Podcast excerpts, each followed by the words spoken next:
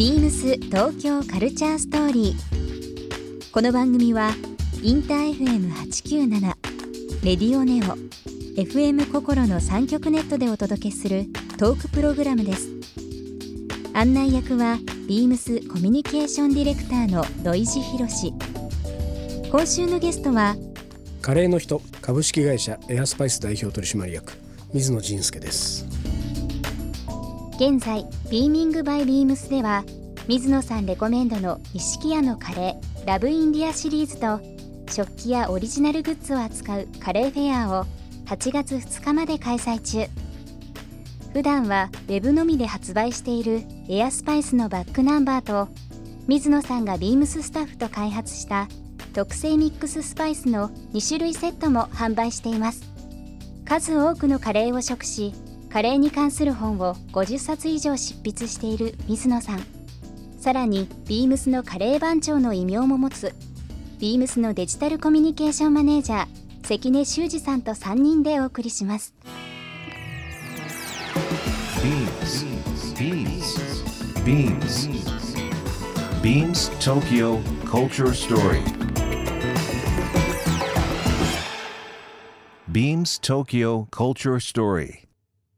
This program is brought to you by Beams. ビームスありとあらゆるものをミックスして自分たちらしく楽しむ。それぞれの時代を生きる若者たちが形作る東京のカルチャー。ビームス東京カルチャーストーリー。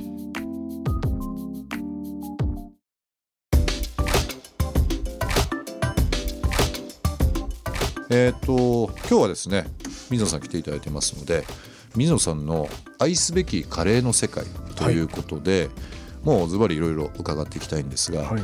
最近どんなカレー食べられてますか、最近はですね、うん。実はあんまりこう新しい店に行かなくなってしまったので、昔からよく知ってる老舗のカレー屋さんで僕が好きなところ何軒かあって、あちょっと伺っていいですか？いいですか？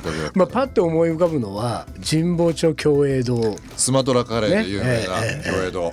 から駒澤大学のピキヌこれタイカレーの店ね。辛くてね、はいはい。友達がですね、好きすぎて駒澤大学に引っ越したんですよ、あそうですか、はい。僕も引っ越したいぐらいだなそこは 本当本に当にねなんかファン多いですよね、ピキヌそうねあと湯島のデリー。デリー。もうこれは昔から僕好きですけど、いいですね、えもう揺るぎないこの三強というか、そうそう、うん。あとねえビームス本拠地周辺はい、ねあのカレー激戦区そうですね。っていうと僕はねブレイクスは相当行ってますね、赤さんのはい。とこですね。昔ギーという伝説の店があありまのしたけど、ーまあ近くにヘンドリックスってあるじゃないですか。ありますね。ヘンドリックスは一人でフラッと飲みに行くっていう感じそうカリーバーですからね、うん、カレー飲めますもんね。そうそうそう、ん。だからあんまりカレー食べないけどつまみいろいろうまいからつまみつまんで酒飲んで帰るみたいな感じなんですよ。でブレイクスはどっちかっていうと僕カレーを食べに行くっていう感じで、うんうん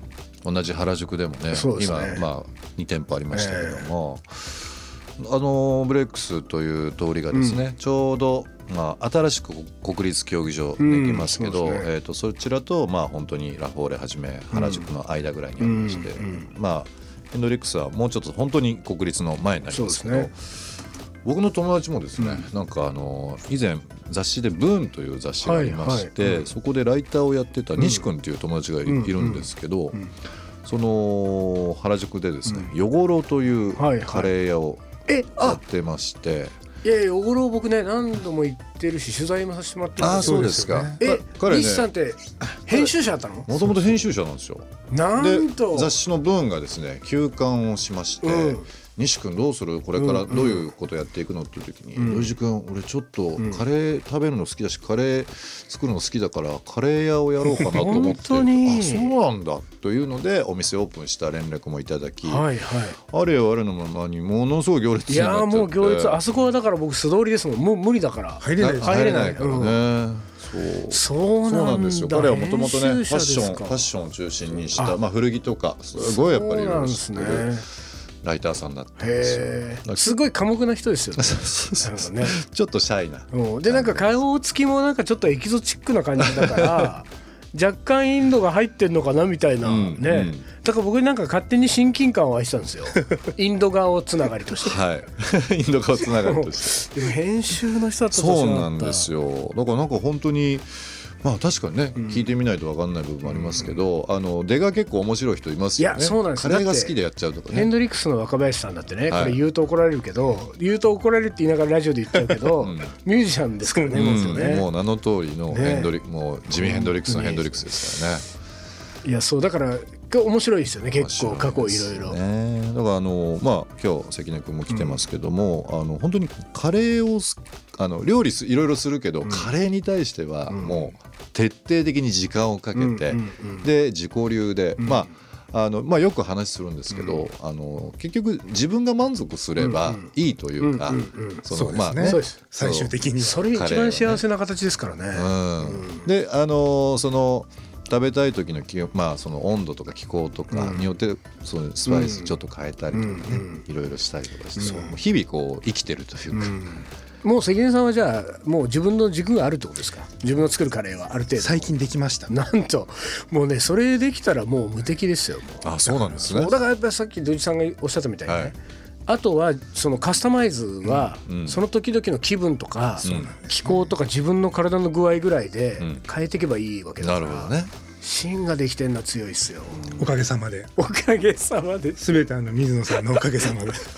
水野さんは本当にあのまあ料理エッセイも含めてですけど今本をたくさん出されてると思うんですけどね。何冊ぐらい今まで出されてるんでしたっけ？どうなんだろう。普通の出版社からは50冊ぐらい出てる50冊。はいでそれとは別に僕自分のいあのなんて言うんだろうこう自費出版レーベルを持ってるんで、はい。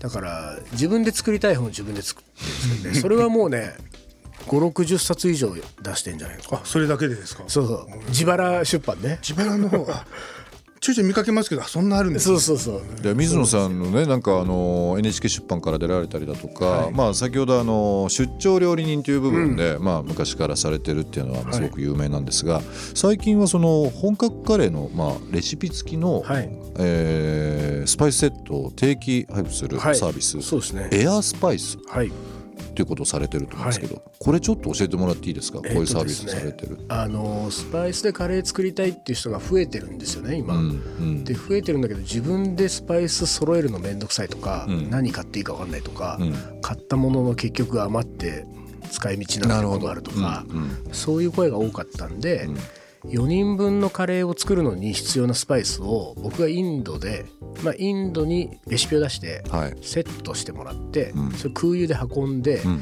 それに僕のレシピをくっつけて自宅に郵送で届けるってサービスがす。ごいサービス。でそれあのあるカレーを今月は何々カレー例えばはい。今月はキーマカレーとか来月は豆カレー。でそのキーマカレー作り終わるとそのスパイスが消えてなくなるからだからそのキッチンにその賞味期限の切れたスパイスが並ぶとかねそういうことないわけじゃないですか。で翌月来るのを待てばいいので、まあ、月1ぐらいだといろんなスこうカレー作れていいかもねっていうのがそのエアスパイスのサービスなんですよ。エアスパイスよくなんかエアスパイスって空輸してるから空輸のエアですかとかって言われるんだけどあ確かにそれもあるなとか後付けで？後付けでね。もそれもとはなんですよ。エアギターなんですよ。はあ。エアギターってほら持ってないのにさも持ってるかのように演奏するじゃないですか、うんうんうんうんで自宅にスパイスを常備しとかなくてもうん。あたかも自宅にスパイスが並んでるかのようにカレーが作れるサービスっていう。あそっちのエアそうなんですね。そうそっちのエアだったんです。ビームス東京カルチャーストーリー。番組では皆様からのメッセージをお待ちしています。メールアドレスは beams897 アットマークインター FM.jp ツイッターはハッシュタグ beams897 ハッシュタグビームス東京カルチャーストーリーをつけてつぶやいてください。またもう一度お聞きになりたい方はラジコラジオクラウドでチェックできますビームス東京カルチャーストーリー明日もお楽しみにビームスビームス福岡岩越楓です。ショップでは雑貨のレーベル BPR ビームスを担当しています。